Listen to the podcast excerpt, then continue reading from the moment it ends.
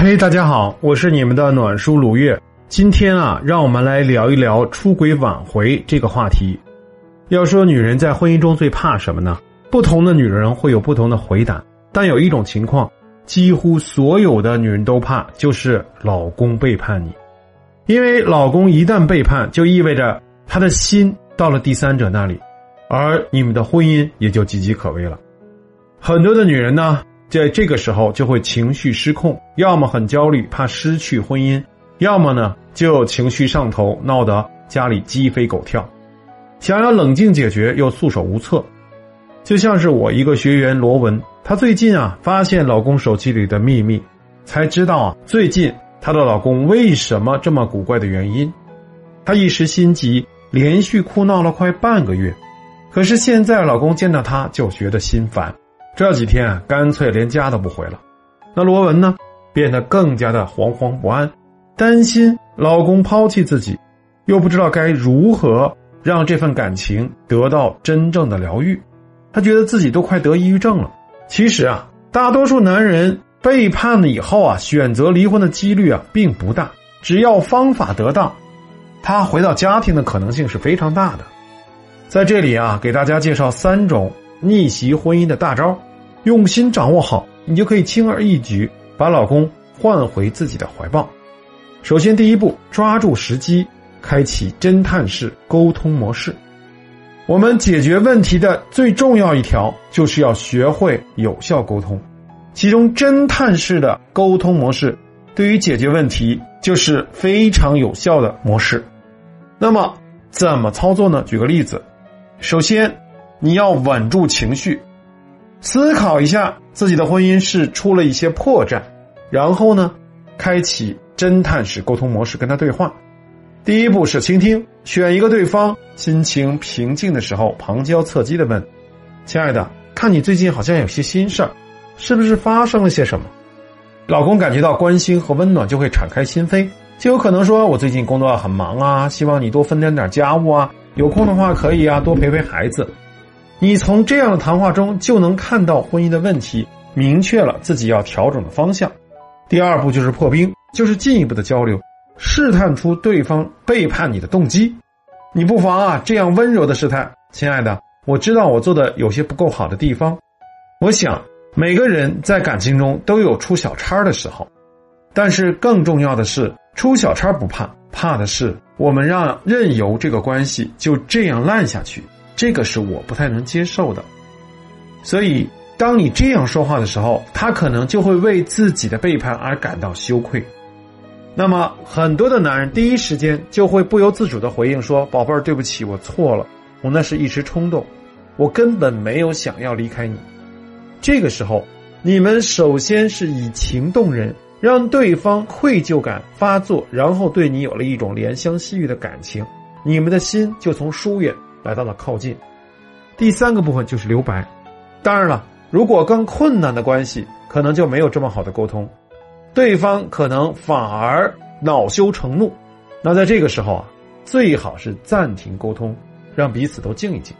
等过一段时间，情绪都平和下来，再跟他说：“亲爱的，我们没有什么问题解决不了。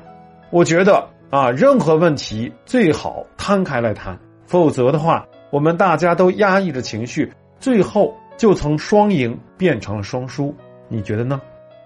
这样呢，你就会让他看到这种回避问题或者试图去啊瞎嚷嚷的方式，这种以情绪作为主导推动关系的一种方式啊是不可成立的。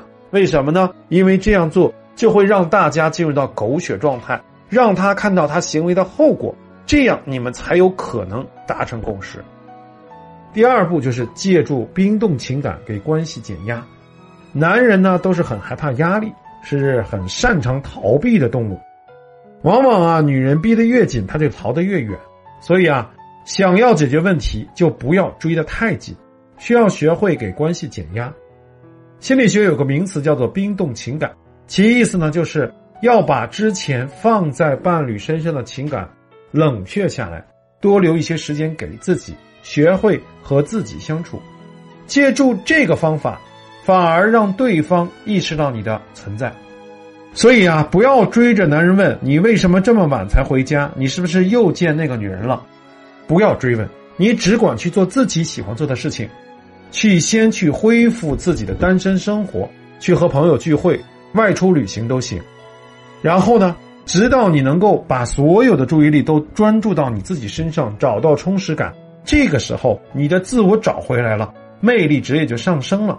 他反而对你这段时间的冷淡感觉到好奇，他反而害怕失去这么好的一个你，所以呢，在这个时候他会主动来问你：你这些天都在忙些什么？怎么好像对我有些冷淡呢？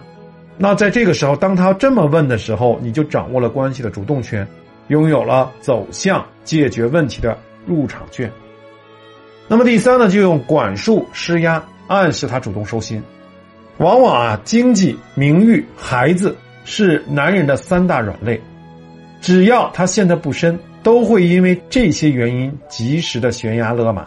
这个时候，如果女人能够抓到男人的软肋，对他进行管束施压，这个时候他的收心的可能性就会增加。比如说，他一发工资，你就跟他说要给孩子报补习班，家里要添个小空调，你得把钱都转过来。你一次次的以家庭开支和理财为由，让他上缴大部分收入，就暗中掌控了家庭的财政大权，然后再去增加三口之家一起进行的活动，比如说一起去逛公园啊，一起去做饭呢，一起去吃饭呢。那在这些时候，让他感觉到孩子的存在，这个时候他的内心的内疚感就会增加。那么第三呢？你可以有意无意的说一说那些因为背叛而遭到这种众叛亲离的后果的一些惨痛的案例啊，比如说，哎，我的朋友、我的同事、我的同学，他们做了哪些哪些事，后来下场都很惨，让他意识到他这样做对他自己有百害而无一利。这样的话呢，等于是在给他台阶下的前提下，委婉的告诉他，我已经知道了。你背叛的事实，只是因为我不想戳破你的脸面而给你台阶下，一直隐忍，在等着你收心。那这个时候，很多男人如果没有更深的卷入的话，他可能就悬崖勒马了。好了，给大家总结一下今天的内容。如果大家希望学习更多的心理情感知识，可以添加助理老师的微信，全拼心之助零零五。全拼新之助零零五，他将邀请你进入到我们的读书群，随时可以和老师交流答疑解惑。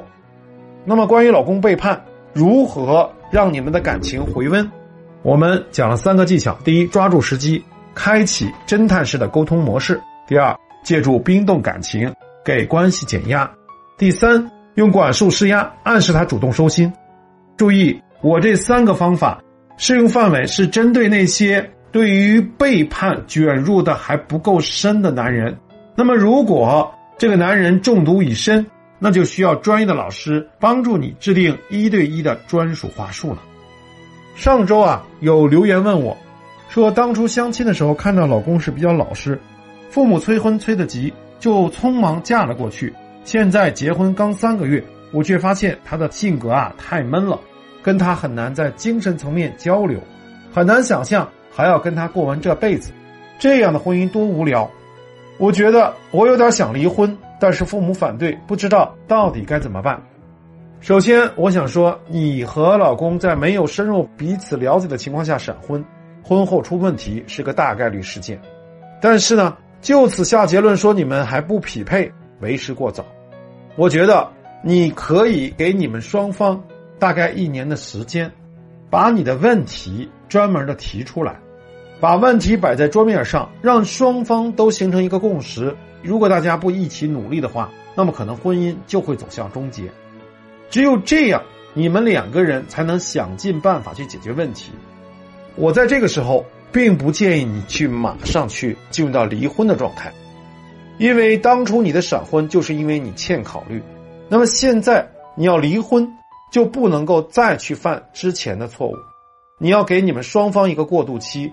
无论是让对方接受离婚的现状，还是说给双方最后一次机会，我觉得你都是值得去谨慎行事的。好，那么这一期节目就到这里，我是你的情感心理导师卢月。如果你想了解更多解决两性关系问题的方法和技巧，欢迎添加助理老师的微信，全拼新之助零零五，全拼新之助零零五，或者在音频下方留言，助理老师会联系你的。